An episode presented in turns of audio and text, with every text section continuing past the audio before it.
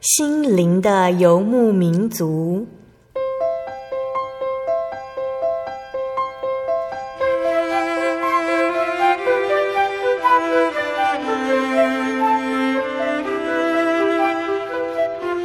在这个谁都不管谁的后现代社会里，每个人的心灵都是游牧民族。成长的过程就是寻找的过程。每一颗漂泊的心灵，其实都在寻找生命的绿洲。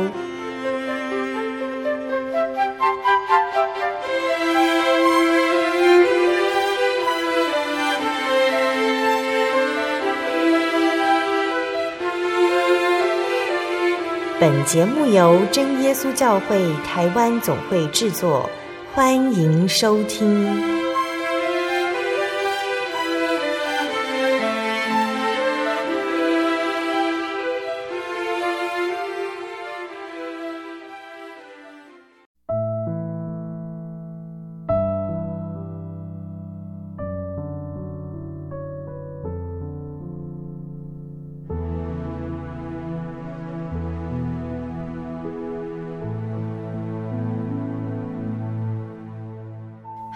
Hello，所有在空中的听众朋友们，大家平安，欢迎收听今天的心灵的游牧民族节目，我是贝贝。大家这个星期过得愉快吗？假如听众朋友们曾经有晚上开车路过农田小路的经验哦，摇下车窗就会闻到许多意想不到的气味，像是夜晚所开的花朵散发着香气，稻禾草木的香气等等哦，许多的花卉香味都很独特。它是为了要吸引昆虫来授粉。花朵的最主要任务不是被插在花瓶里供人观赏，而是制造种子。种子种到土里会生出新的花，而花朵吸引昆虫来授粉的方法，就是散发浓郁的香气，将蜜蜂或者是苍蝇召唤过来。听众朋友们，你知道你的生命里也有香气吗？当耶稣走入你的生命，改变了你。其他人就会察觉你的不同。当他们见到神在你的生命里发出功效，散发美好的香气，或许他们会想知道为什么。当你从容的态度来面对难关、面对困难，其他人就会被你吸引，想知道你为什么能够在逆境中仍然保持刚强。当你告诉他们原因，他们有些人或许也想认识主耶稣。在圣经的诗篇九十二篇十二到十四节说：“一人要发旺如棕树，生长如黎巴嫩的香柏树。他们栽于耶和华的殿中，发旺在我们神的院里。他们年老的时候，仍要结果子，要满了枝浆而长发青。唯有一生一世藏在耶和华的殿中受造就，才能成为如同一株高大。”并且散发幽香的香柏木。那曾经听过一个分享，有一位信主十几年的姐妹呢，她是住在教会附近哦，可是却很懒得到教会聚会来敬拜神。那有一次，由于传道的勉励，圣灵在她里面动工，于是这位姐妹呢，她发起热心，常常聚会，勤读圣经，并且用爱心来服侍人。有一天晚上，这位姐妹就做了一个异梦。梦见他在一个生长很多茉莉花的园子里，那他已故的姐姐呢，在他对面的花园里向他挥手微笑。那个花园呢，景色优美，百花飘香，令人向往。但是做异梦的这位姐妹发现呢，她身边很多熟透的茉莉花却没有香味。她摘了很多茉莉花塞满口袋，心里却不明白。为什么成熟的茉莉花应该香气扑鼻，却毫无香味呢？事实上，熟透却没有香气的茉莉花，正是这位姐妹满有恩典却没有相对应的好行为来见证荣耀神。期盼我们都能祷告耶稣哦，请耶稣走进我们的生命中，改变我们的心和言行举止。让我们的生命甜美芬芳让别人注视我们的时候能够看到主你在我的生命中荣耀你的名。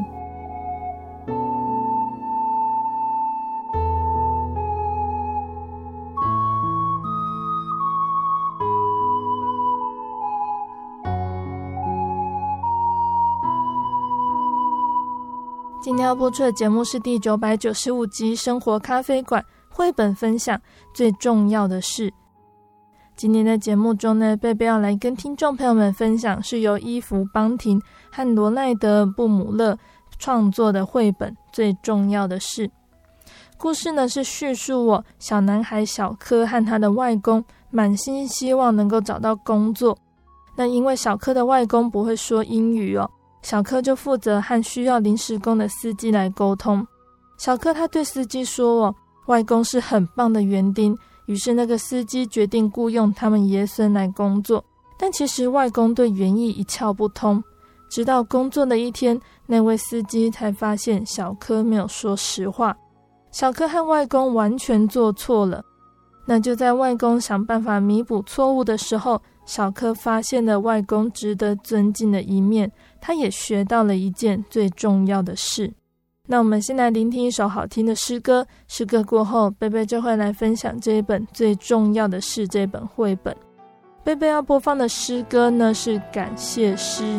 当你感谢进他的门，当你冲在进他的园，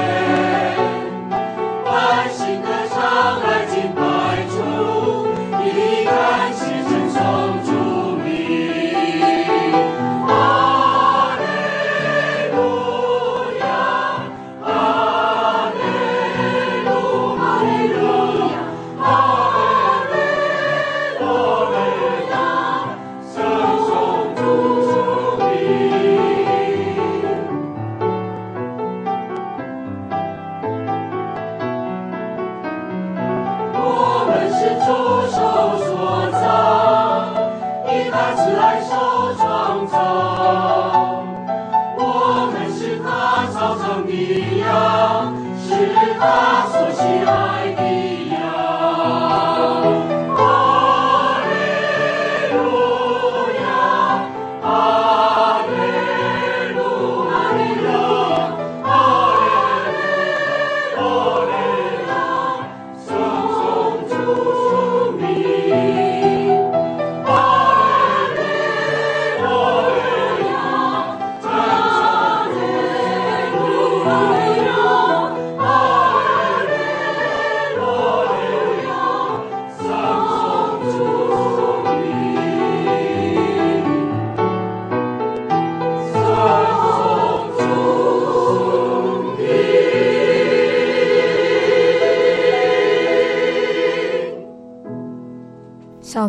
的外公一早就和其他男人一起站在停车场。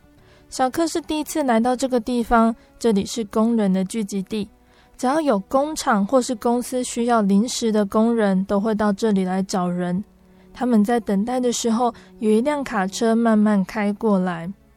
卡车司机举起三根手指，喊着：“砌砖的工作，我需要三个人。”有五个男人跳上卡车后座。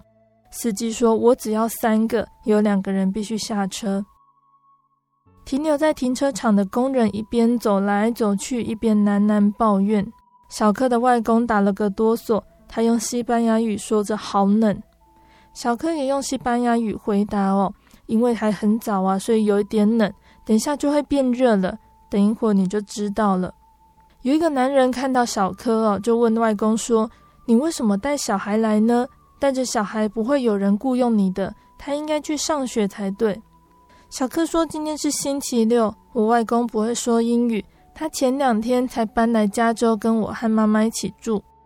自从爸爸过世以后，就只剩下我和妈妈了。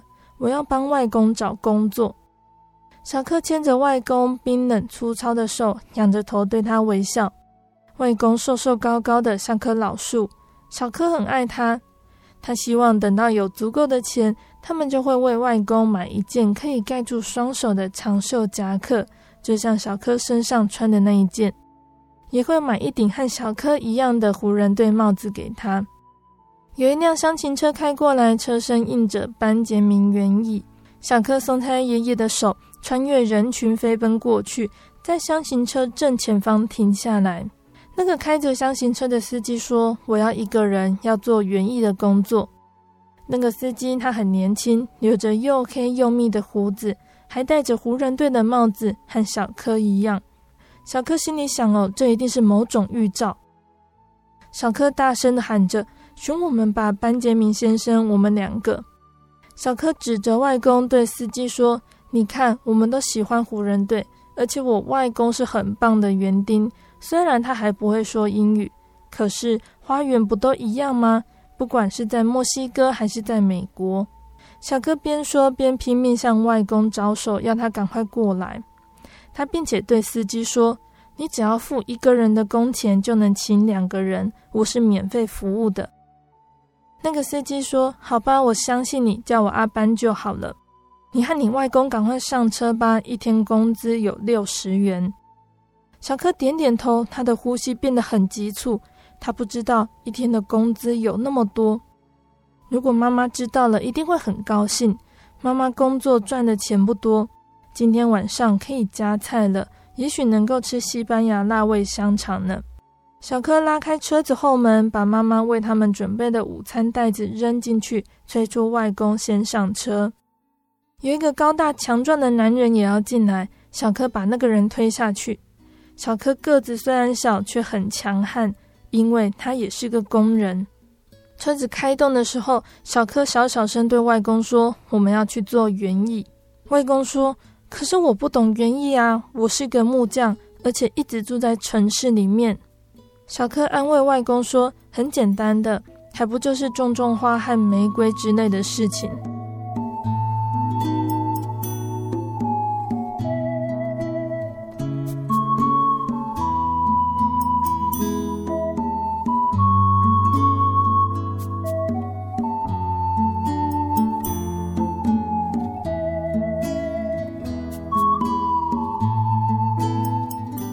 真渐渐离开公路，驶进一条曲折的小路，然后停下来。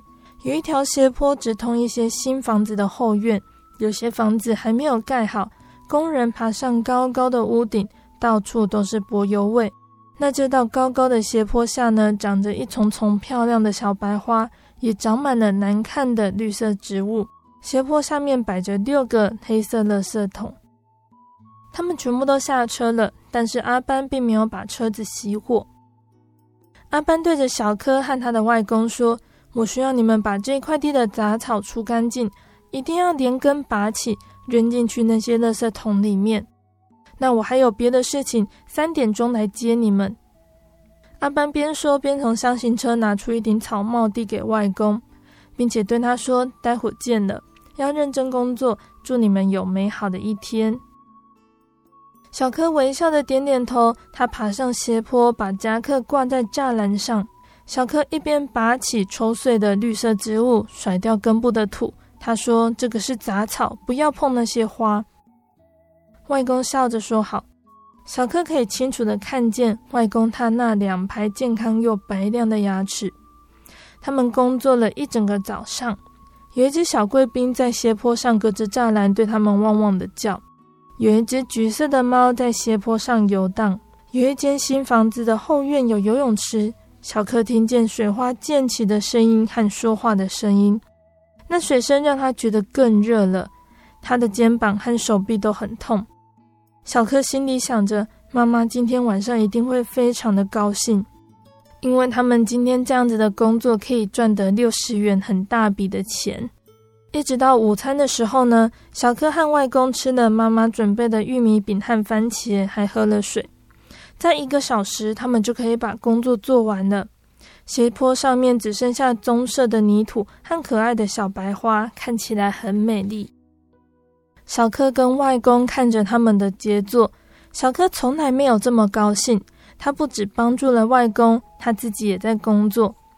他们坐在路旁等着厢型车，一看见车子，小柯马上站起来拍掉衣服上的沙土。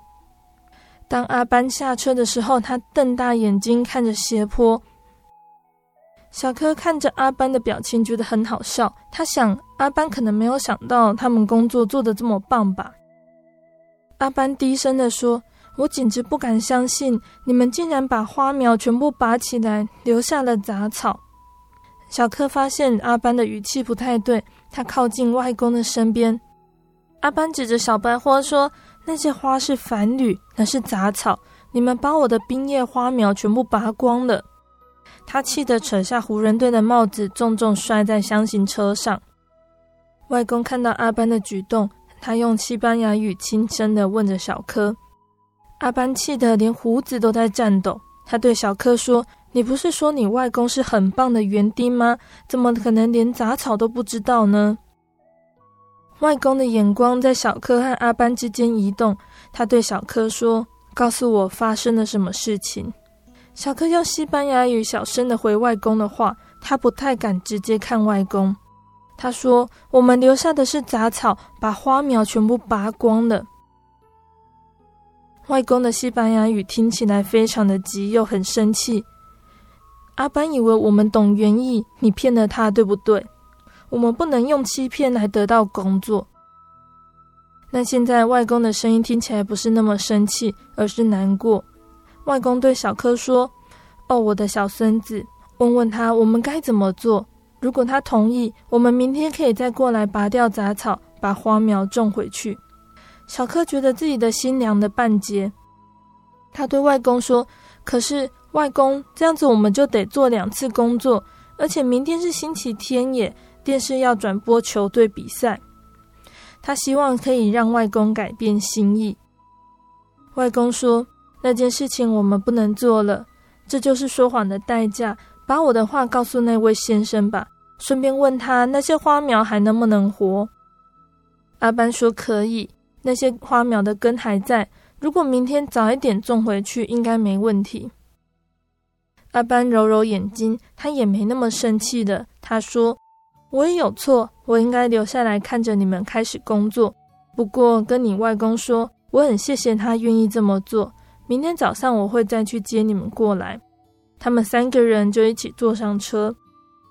小柯坐在车窗旁边，缩着身体，一句话也不说。他原本想帮外公找工作，却因为说谎毁了这一天。他难过的差点哭出来。等到他们回到了停车场，停车场空荡荡的，垃圾桶塞满用过的纸杯和三明治的包装纸。阿班让他们下车。阿班说：“如果你们需要钱，我可以先付一半的工资。”他伸手进口袋掏皮夹，却被外公阻止。小柯的外公和阿班看着对方，他们虽然没有说话，却好像能够明白彼此的意思。阿班就把皮夹放回口袋。小柯叹了口气，他的谎言也让西班牙辣味香肠泡汤了。阿班说：“明天早上六点，我会在这里接你们。还有，要告诉你的外公，我很乐意雇佣一个好人，不只是做一天的临时工。”小柯高兴地跳起来了。不只是做一天的临时工，而是更长久的雇工呢。阿班继续说：“你外公已经知道最重要的事了。至于园艺方面的工作，我可以教他。”小柯点点头，他明白了，他会转告外公的，而且还会告诉外公，他的小孙子也开始学习这些最重要的事了。小柯牵着外公冰冷粗糙的手说：“外公，我们回家吧。”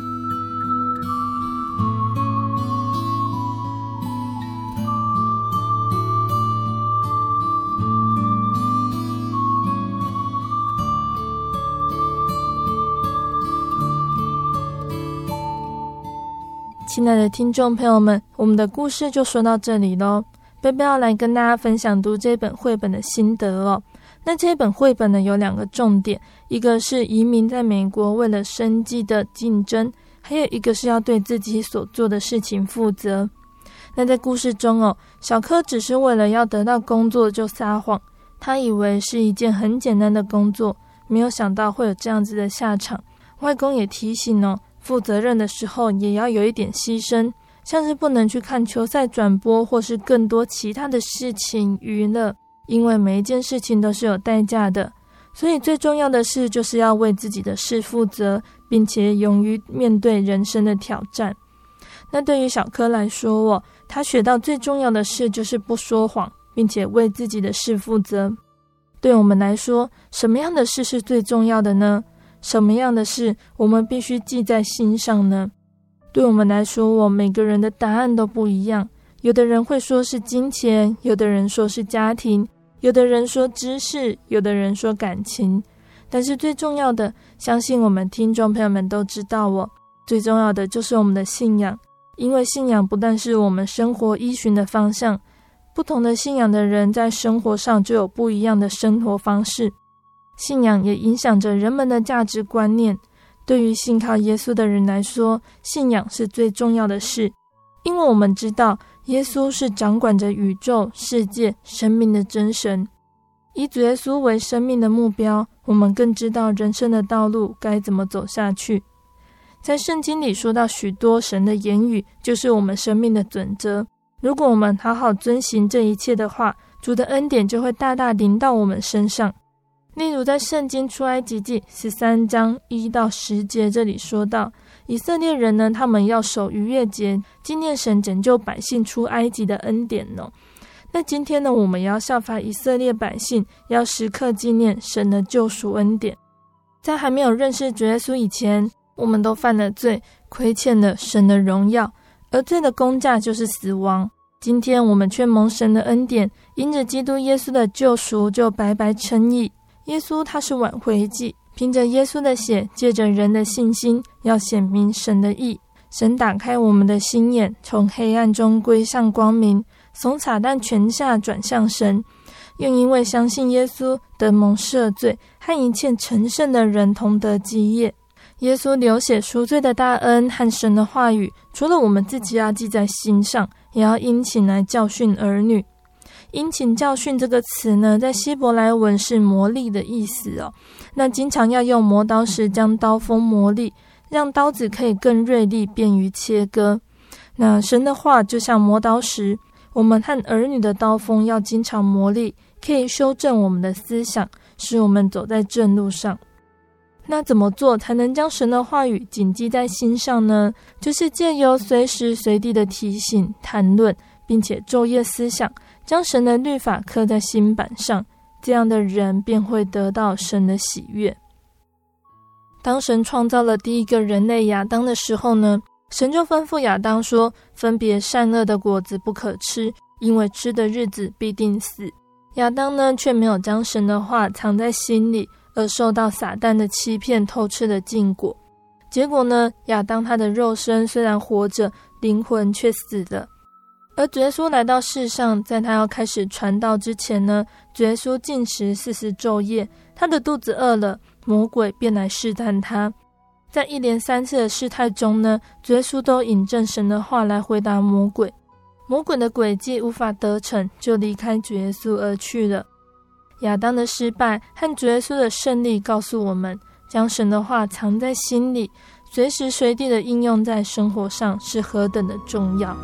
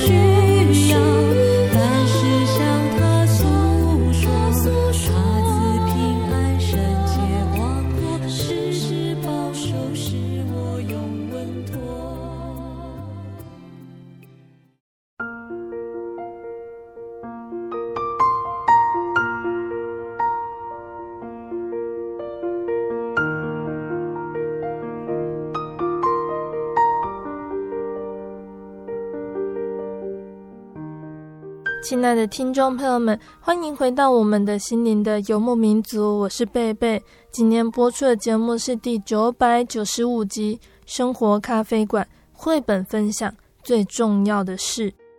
节目的上半段呢，贝贝跟听众朋友们分享了一本叫做《最重要的事》的绘本故事哦。借由这本绘本，希望我们都能将耶稣放在我们的心里，将信仰视作最重要的事。遵行耶稣的吩咐来行走这条人生路。那在节目的下半段呢，贝贝还要再来继续跟大家分享一个圣经故事哦。欢迎听众朋友们收听。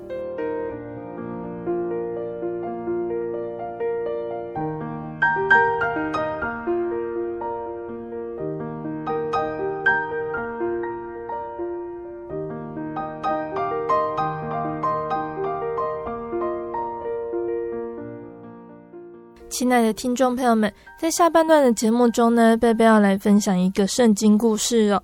那在上个月的圣经故事中呢，贝贝跟大家分享了圣经的出埃及记。出埃及记呢，顾名思义就是以色列百姓呢，他们要离开他们寄居四百年的埃及了。那前几个月呢，我们都说到了以色列百姓想要离开埃及的原因，还有神为他们拣选的领导人摩西的背景。当时法老王下令，要所有的以色列人成为埃及人的奴隶，男婴也要被丢到尼罗河里淹死。以色列人开始想回到他们的祖先亚伯拉罕、以撒、雅各所居住的迦南地。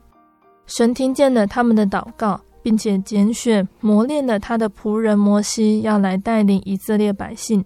神就有一片在旷野烧不毁的荆棘，让摩西知道神的奇妙。从摩西与神一来一往的对话里呢，神鼓励摩西要勇敢面对埃及法老。当摩西亲自面对法老王，对法老王提出要带领以色列百姓离开埃及的要求，法老会不会答应呢？神会如何出手帮助以色列人呢？我们一起来聆听接下来的故事哦。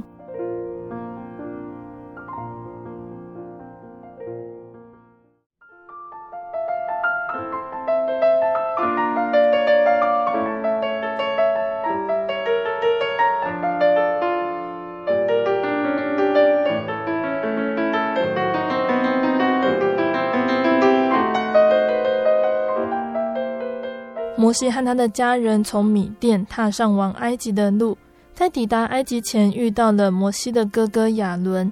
那就像神所应许的，摩西就把神对他说的话告诉了亚伦。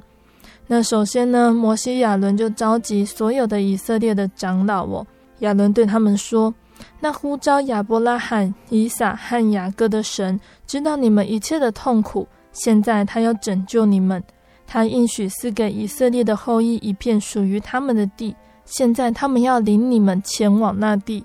长老们都高兴欢呼，他们的苦难终于要过去了。那接着，摩西和亚伦要求觐见埃及的法老王。亚伦对法老说：“以色列的神这样子说，你要让他的子民自由的离开这个国家。”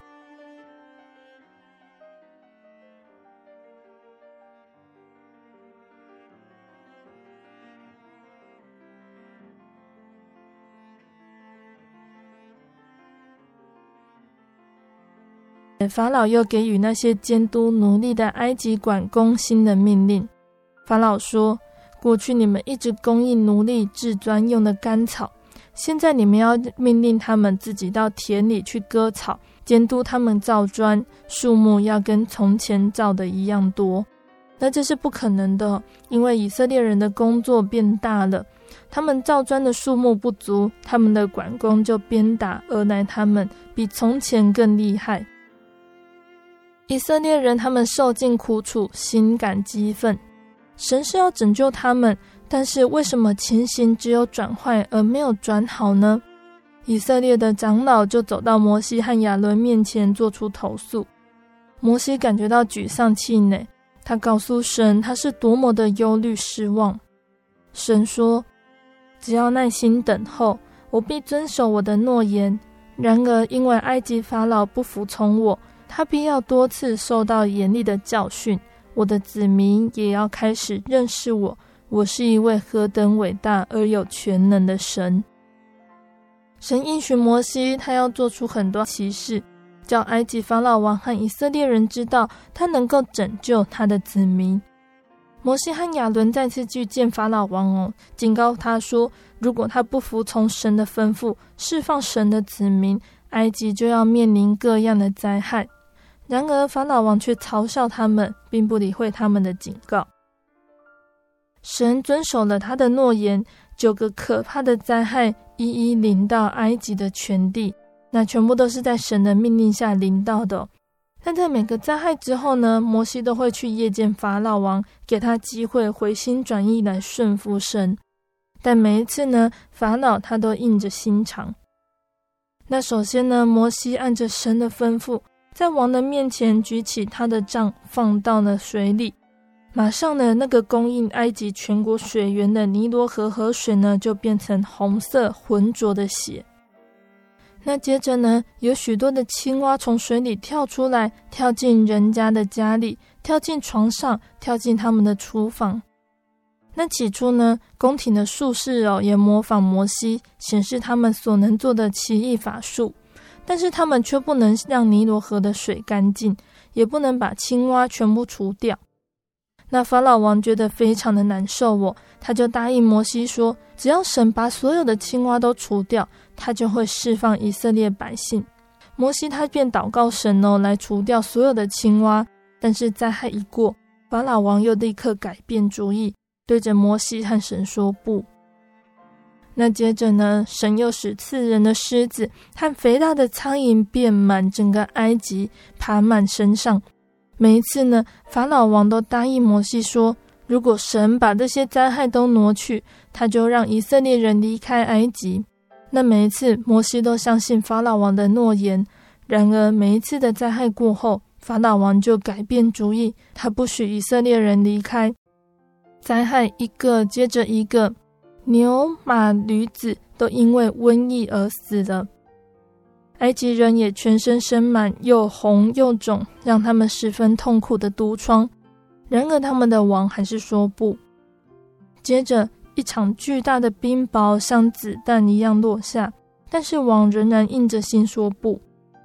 冰雹过后，成群饥饿的蝗虫就像一大片黑云骤然而至，把所有的谷物都吃尽了。接着，埃及面临三天的黑暗，全国都变得昏天地暗。但是住在埃及歌山地的以色列人却丝毫没有受到这些灾害的影响。神已经显明了，他比埃及所有的神明、偶像和聪明的术士更有全能。然而法老还是坚持说不。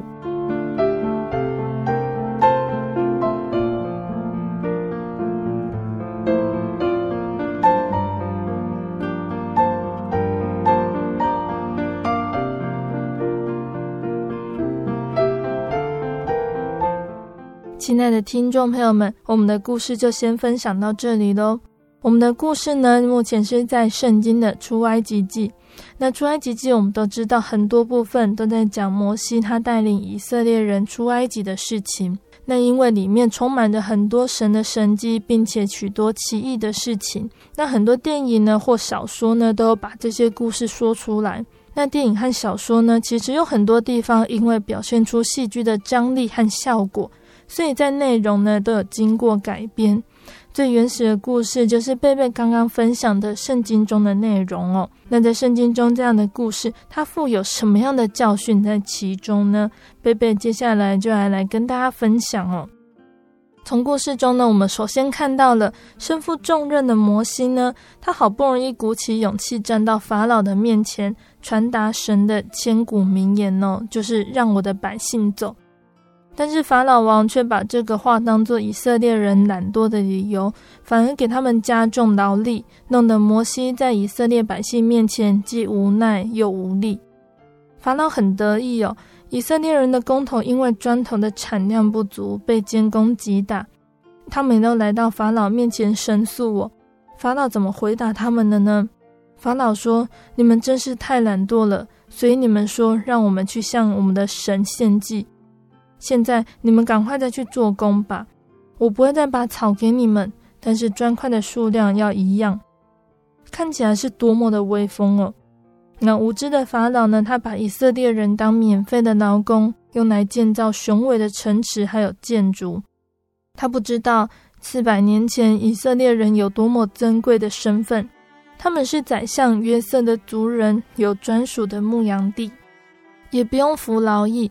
不像埃及人把自己和土地都卖给了法老了，法老更不知道神早已经计划用他的大能来带领以色列人离开埃及。那到法老王面前申诉的以色列公头哦，从法老那边出来，刚好遇到了摩西亚伦，就对他们说：“愿耶和华鉴察你们施行判断，因为你们使我们在法老和他臣仆面前有了臭名，把刀递在他们手中来杀我们。”摩西听得好无奈哟、他回去就向神抱怨诉苦说：“主啊，你为什么这样苦待百姓呢？为什么打发我去呢？自从我去见法老，奉你的名说话，法老就苦待这百姓，你一点也没有拯救他们。百姓受苦而呼求神，换来更多的苦。摩西传达信息，却看不到神的动作。法老听到神的话，却当成虚无的理由。”这个时候，我们每个人都在看神会怎么回应他们呢？在这个时候，我们必要看见神的大能。果然，神借着摩西显出各样的大神迹，成功的将他的子民带出埃及。在希伯来书的十一章二十七节这里说：“因着信，摩西离开埃及，不怕王的愤怒，因为他恒心忍耐，如同看见那不能看见的神。”那听众朋友们，我们是不是也在苦难中等待神的拯救呢？我们是不是希望神跟我们一起同工呢？这个真的是很不容易哦。但是在神计划好的时间，我们必要看见神的大能。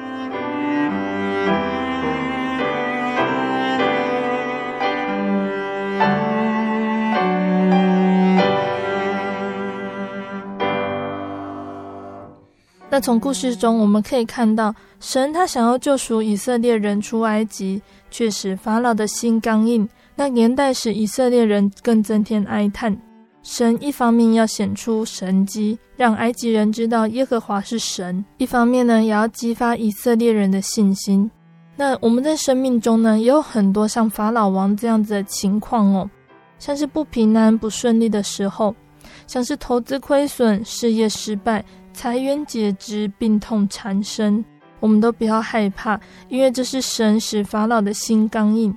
或许我们可以从苦境中转回，或许不会，但是心中的平静安稳才是真正的平安。即或不然的信心才是真信心。那法老的心到底有多硬呢？我们从书埃及记里面刚刚有讲到的十灾的故事中哦，可以看到哦。出埃及记的第八章呢，记载有他出现的蛙灾。当神对摩西说：“你对亚伦说，把你的杖伸在江河池上，使青蛙到埃及地上来。”于是成群的青蛙遍及了埃及地。此时行邪术的人也用他们邪术照样而行，叫青蛙也上了埃及地。行邪术的人也变出了青蛙了，是想要向法老还有世人证明，他们也能够叫青蛙上岸。但是他们有能力叫青蛙出来，却不能叫青蛙不见。事实证明，他们就算再有能力，也不及创造万物的神。那虽然青蛙扰民哦，但是它却不会危害到生命。法老呢，他就敷衍的应付摩西，请求摩西向神祷告。出面扰民的青蛙。当青蛙消失之后，法老的心又刚硬了。那再来呢，就发生狮灾的事件哦。那此时呢，行邪术的人连变出狮子的本领也无法施展了。那正证明了他们的愚昧无知。人的力量岂能大过神呢？这次连邪术的人呢，都告诉法老王哦，这是神的手段，只有大有能力的神才能做到。但是法老的心仍然刚硬，不肯听摩西、亚伦的话，让以色列人出埃及。那接着呢，神又对摩西说，要发生蝇灾，成群的苍蝇飞到埃及的遍地，所有的食物、土壤都因为苍蝇的入侵都败坏了。法老王终于受不了了，他心里有一点动摇，他就叫摩西、亚伦来，求他们在埃及地来祭祀神，那也求神解除苍蝇的骚扰。摩西跟亚伦呢，就要求我，他们要到距离埃及地三天路程的旷野里来祷告。法老也答应了。那当摩西向神祷告，再次解除蝇灾之后，法老又故态复萌，硬着心不容百姓离开埃及地。那这章也提到了，神三次在埃及地降下灾祸的事迹呢，可以得知神要人学会顺服。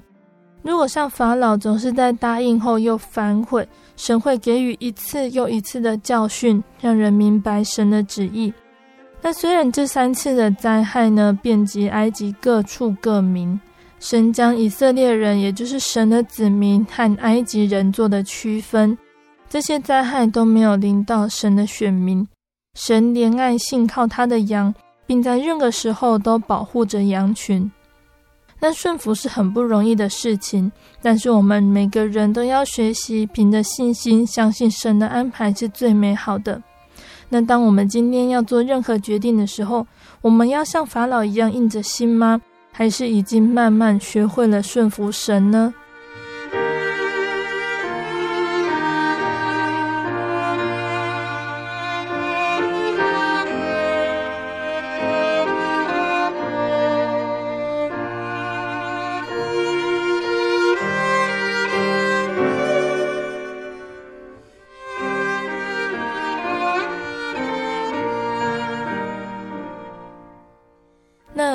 说到，神拣选的以色列民呢，他们并没有完全都受到这些灾害的影响。神先后降下了十灾，埃及全地无不遭殃，只有以色列人所居住的歌山地安然无恙。那回顾这几年哦，风雨飘摇，金融海啸席卷过来，那生活一直笼罩着不景气。那现在已经慢慢有好一点了。那不少人在面临减薪和无薪假的时候。面对这种苦境，身为基督徒的我们，是和其他人一样心慌意乱、怨声载道，或者是享受心中的安稳与平静呢？以赛亚书三十章十五节说：“你们得救在乎归回安息，你们得力在乎平静安稳。”如果以色列人呢，他们当初是跟埃及人混住在一起的，恐怕在神要降下十灾的时候，他们就会跟着一起受罪。同样的，如果我们的心呢，也在埃及，就像一般人过一样的生活，追求一样的目标，我们怎能免于不被世上的风浪波及呢？我们的身体呢，或许无法避开险恶的大环境，像是一样遇到不景气，也有可能遭受到减薪、放无薪假，甚至裁员的挫折。但是我们的心如果居住在歌山地，即使面对这些威胁，我们仍然可以像在暴风雨中平静安睡。越是艰困的时刻，我们更应该保守在主的爱中，更应该坚持聚会读经。我们不能一边要求神的保护，却又一边从他大能的翅膀下挣脱。我们不能一边求神开路，一边又跟神请假，说我们要去拼经济。将我们的心保守在歌山地，不是消极的逃避，不愿面对外在的世界，是因为知道我们的终成目标不在这里，而是神所应许的迦南地，也就是天国福地，而感到心中踏实。所以，我们的心如果还在流浪，要赶快回到歌山地，回到神的教会，回到神的家里面，在神的荫庇之下，得到保守和平静安稳。亲爱的听众朋友们，今天的故事里有摩西看起来好像没有表现出他的什么能力来和法老王谈判，我们反而看到了神的大能大大的降临到埃及这片土地上。法老王反复无常的硬心，也将让真神在埃及降下更可怕的灾害，迫使法老王向真神投降，让神的百姓出埃及。在下个月的故事里呢，我们就会说到了这个可怕的灾难是什么呢？怎么样才能保守自己或家人不受到灾害的影响呢？下个月我们再继续跟听众朋友们分享哦。那在节目的最后呢，贝贝要再来跟听众朋友们分享赞美诗的一百九十六首《荣美福地》。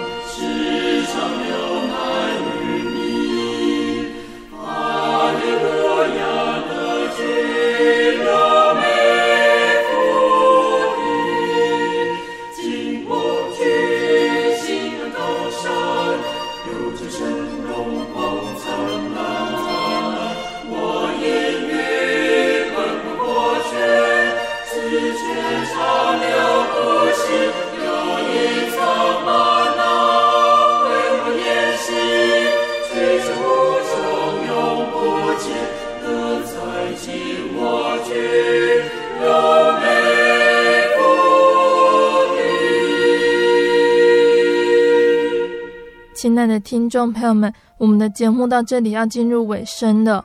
如果你喜欢今天的节目，欢迎来信索取节目 CD。如果你在收听节目之后，想要更了解真耶稣教会和圣经道理，欢迎来信索取圣经函授课程。来信都请寄到台中邮政六十六至二十一号信箱，台中邮政六十六至二十一号信箱，或是传真零四二二四三六九六八零四二二四三六九六八。听众朋友们也可以到你家附近的真耶稣教会认识耶稣，可以上网搜寻喜信网络家庭，查询家里附近的真耶稣教会的聚会时间地址。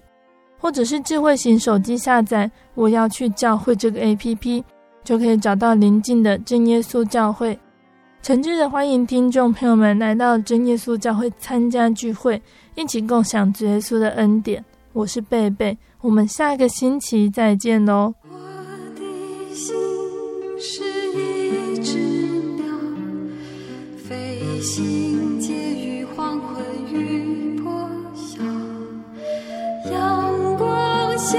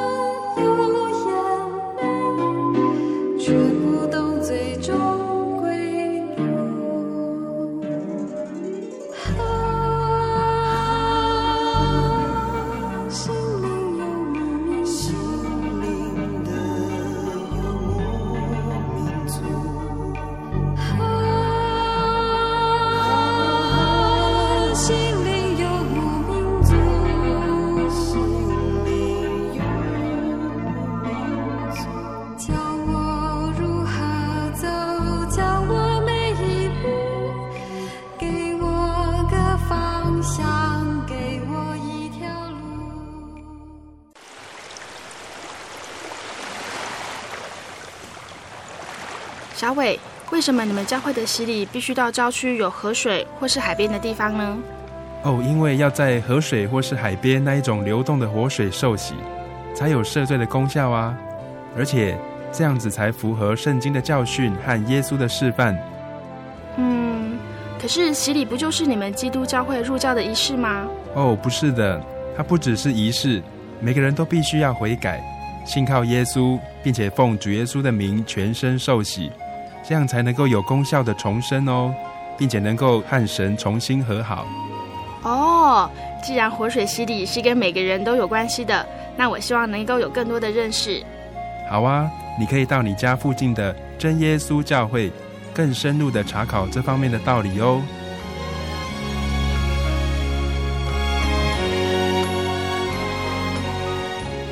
真耶稣教会随时都欢迎您。一起深入的探究圣经的教义和人生的方向，愿神带领你。请洽协谈专线咨询：零四二二四五二九九五，零四二二四五二九九五。愿您平安。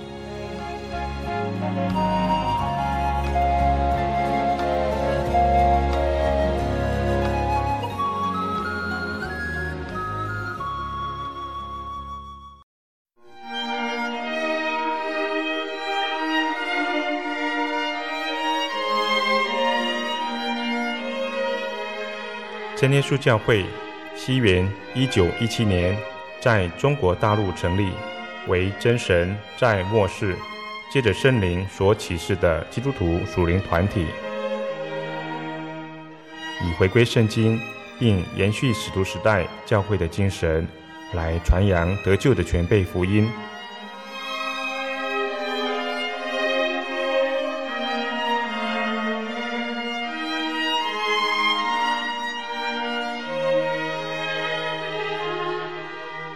初期的传道工人，在圣灵的带领下，以真理和神迹骑士的彰显，来证实所传的福音，以能亲近耶稣，得着救恩。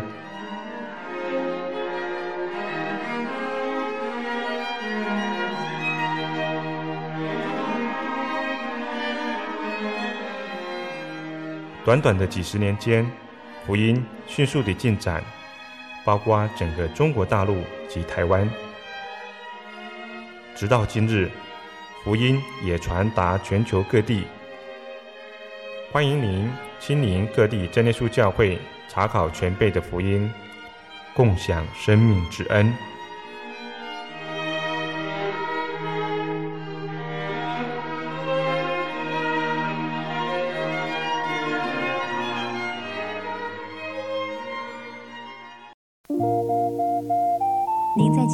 曾经看过这样的招牌“真耶稣教会”吗？也许您很想，但是却不好意思进来看看。其实我们真的非常欢迎您。下次当您再路过真耶稣教会时，欢迎您进来与我们同享神的恩典。真耶稣教会台中邮政六十六至二十一信箱，欢迎来信，愿您平安。我对圣经的道理好有兴趣哦，可是又不知道怎么入门呢？你可以参加圣经函授课程啊！真的啊？那怎么报名？只要写下姓名、电话、地址，寄到台中邮政六十六至二十一号信箱，很快的，你就会收到第一课的课程了。赶快去寄吧！嗯。圣经函授课程能循序渐进的引导您更了解耶稣基督的福音。得到生命的滋润和来自信仰的力量。本课程完全免费，欢迎来信台中邮政六十六至二十一号信箱，请注明参加函授课程。愿神祝福您。